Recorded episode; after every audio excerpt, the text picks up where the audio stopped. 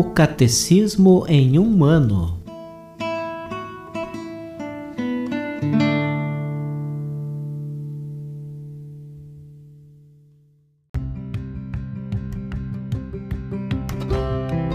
Olá, eu sou Yuri, seminarista da Diocese de Ponta Grossa, Paraná. Você está ouvindo o podcast O Catecismo em um ano.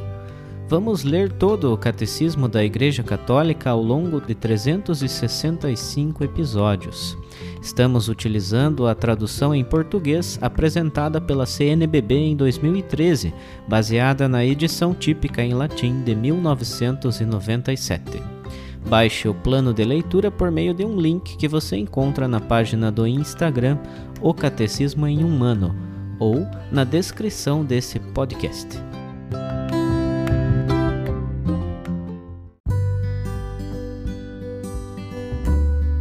Chegamos ao dia 363 do nosso podcast O Catecismo em um Ano. Estamos fazendo a leitura da quarta e última parte do Catecismo, que trata da oração cristã, na sessão sobre a oração do Pai Nosso. Hoje daremos continuidade à reflexão do Catecismo sobre os pedidos contidos na oração do Pai Nosso. Para tanto, vamos ler os números 2846 a 2849.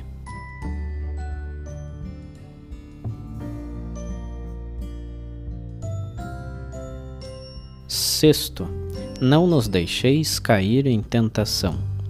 Este pedido atinge a raiz do anterior, pois nossos pecados são fruto do consentimento na tentação.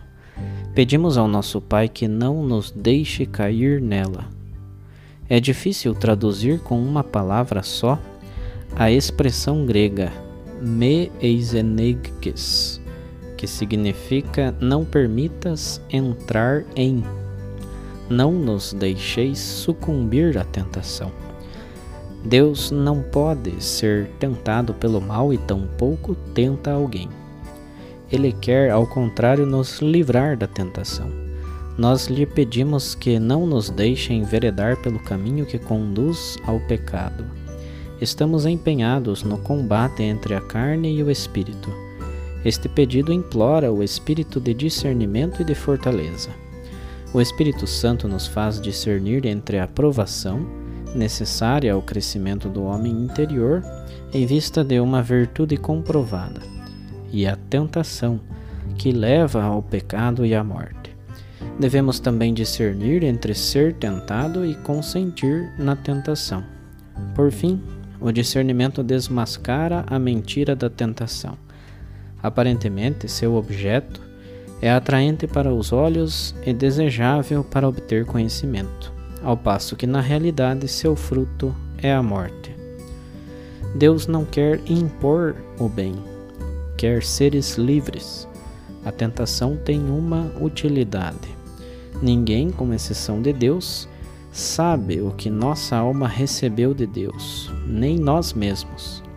Mas a tentação o manifesta para nos ensinar a nos conhecermos a nós mesmos, de modo a descobrirmos com nossos olhos nossa miséria e a nos obrigarmos a dar graças pelos bens que a tentação nos possibilitou reconhecer. Não cair em tentação envolve uma decisão do coração, pois onde estiver o teu tesouro, aí estará também o teu coração. Ninguém pode servir a dois senhores se vivemos pelo Espírito, pelo Espírito pautemos também nossa conduta. Neste consentimento dado ao Espírito Santo, o Pai nos dá a força. Não tendes sido provados além do que é humanamente suportável. Deus é fiel e não permitirá que sejais provados acima de vossas forças. Pelo contrário, junto com a provação, ele providenciará o bom êxito para que possais suportá-la. Ora, tal combate e tal vitória não são possíveis senão na oração. Por sua oração, Jesus venceu o tentador desde o começo e no último combate de sua agonia. É a seu combate e a sua agonia que Cristo nos une neste pedido a nosso Pai. A vigilância do coração é lembrada com insistência em comunhão com a de Cristo. A vigilância consiste em guardar o coração, e Jesus pede ao Pai que nos guarde em seu nome. O Espírito Santo procura nos manter sempre alerta para essa vigilância.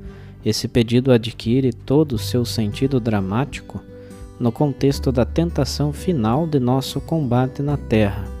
Pede a perseverança final. Eis que venho como um ladrão, feliz aquele que vigia.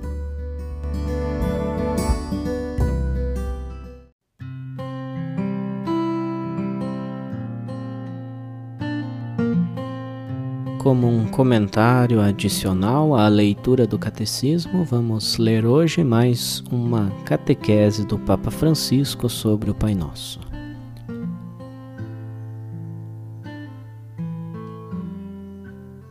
Papa Francisco, audiência geral, quarta-feira, 1 de maio de 2019. Catequese sobre o Pai Nosso 14. Queridos irmãos e irmãs, prosseguimos a catequese sobre o Pai Nosso, chegando hoje à penúltima invocação. Não nos abandones à tentação, conforme a versão em italiano. Outra versão diz: Não nos deixeis cair em tentação. O Pai Nosso começa de maneira serena, faz-nos desejar que o grande projeto de Deus se possa realizar no meio de nós depois lança um olhar à vida e faz-nos pedir aquilo de que precisamos todos os dias, o pão de cada dia. Em seguida, a oração concentra-se nas nossas relações interpessoais, muitas vezes poluídas pelo egoísmo. Pedimos o perdão e comprometemo-nos a concedê-lo. Mas é com esta última invocação que o nosso diálogo com o Pai Celeste entra, por assim dizer, vai ao cerne do drama, ou seja, ao âmbito do confronto entre a nossa liberdade e as ciladas do maligno. Como se sabe, a expressão original grega contida nos evangelhos é difícil de traduzir de maneira exata, e todas as traduções modernas são um pouco imprecisas. Mas sobre um elemento podemos convergir de maneira unânime. Seja qual for a interpretação do texto, devemos excluir que é Deus o protagonista das tentações que ameaçam o caminho do homem. Como se Deus estivesse emboscado para armar ciladas e armadilhas aos seus filhos. Uma interpretação deste gênero, antes de tudo, está em contraste com o próprio texto e longe da imagem de Deus que Jesus nos revelou. Não esqueçamos, o Pai Nosso começa com Pai e um pai não arma ciladas aos filhos. Os cristãos não têm que lidar com um Deus invejoso em competição com o homem, ou que se diverte a pô-lo à prova. Estas são as imagens de tantas divindades pagãs. Lemos na carta de Tiago, apóstolo: Ninguém diga, quando for tentado pelo mal, é Deus que me tenta. Porque Deus não é tentado pelo mal, nem tenta ninguém. No máximo é o contrário. O pai não é o autor do mal. A nenhum filho que pede um peixe ele dá uma serpente, como ensina Jesus. E quando o mal se insinua na vida do homem, combate ao seu lado, para que possa ser libertado. Um Deus que combate sempre por nós, não contra nós. É o Pai. É neste sentido que rezamos o Pai Nosso. Estes dois momentos, a prova e a tentação, estiveram misteriosamente presentes na vida de Jesus. Nesta experiência, o Filho de Deus fez-se completamente nosso irmão, de uma maneira que chega quase ao escândalo.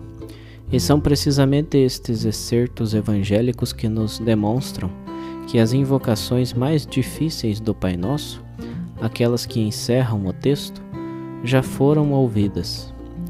Deus não nos deixou sozinhos, mas em Jesus ele manifesta-se como Deus conosco, até as extremas consequências. está conosco quando nos dá a vida, está conosco durante a vida, está conosco na alegria, está conosco nas provações, está conosco nas tristezas, está conosco nas derrotas, quando pecamos, mas está sempre conosco, porque é Pai e não nos pode abandonar. Se formos tentados a praticar o mal, negando a fraternidade com os outros, desejando um poder absoluto sobre tudo e sobre todos, Jesus já combateu por nós esta tentação. Confirmam-no as primeiras páginas dos Evangelhos. Logo depois de ter recebido o batismo pelas mãos de João, no meio da multidão dos pecadores, Jesus retira-se no deserto e é tentado por Satanás.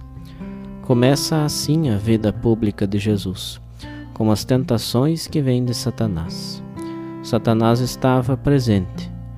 Muitas pessoas dizem: Mas por que falar do diabo, que é uma coisa antiga? O diabo não existe?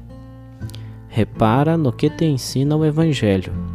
Jesus confrontou-se com o diabo, foi tentado por Satanás. Mas Jesus afasta qualquer tentação e sai vitorioso. O Evangelho de Mateus tem um aspecto interessante que encerra o duelo entre Jesus e o inimigo. Então, o diabo deixou-o e chegaram os anjos e serviram-no. Mas também no tempo da provação suprema, Deus não nos deixa sozinhos. Quando Jesus se retira para rezar no Getsemane, o seu coração é invadido por uma angústia indescritível Assim diz aos discípulos. E ele experimenta a solidão e o abandono. Sozinho, com a responsabilidade de todos os pecados do mundo sobre os ombros, sozinho com uma angústia inenarrável. A provação é tão dilacerante que acontece algo inesperado. Jesus nunca mendiga amor para si mesmo. Contudo, naquela noite sente sua alma triste até a morte e então pede a proximidade dos seus amigos. Ficai aqui e vigiai comigo. Como sabemos, os discípulos, sobrecarregados por um entorpecimento causado pelo medo, adormeceram. No tempo da agonia, Deus pede ao homem que não o abandone, e ao contrário, o homem dorme.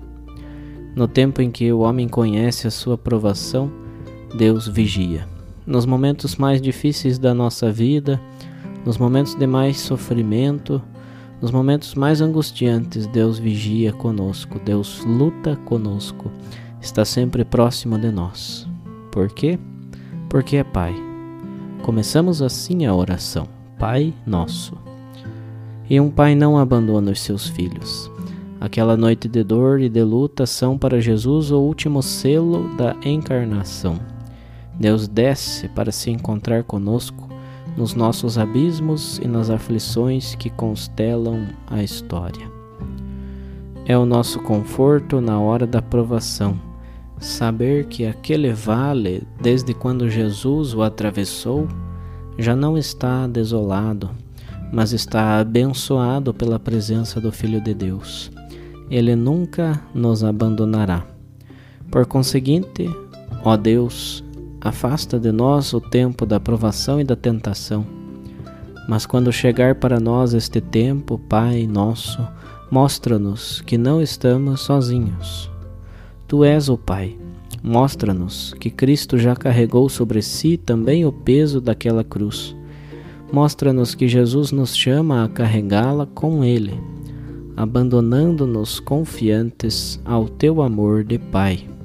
Obrigado.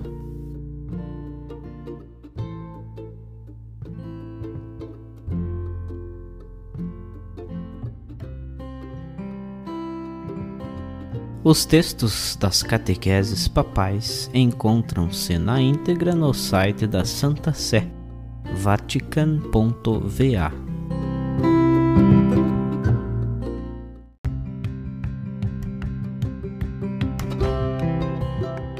Você acaba de ouvir mais um episódio do podcast O Catecismo em um Ano.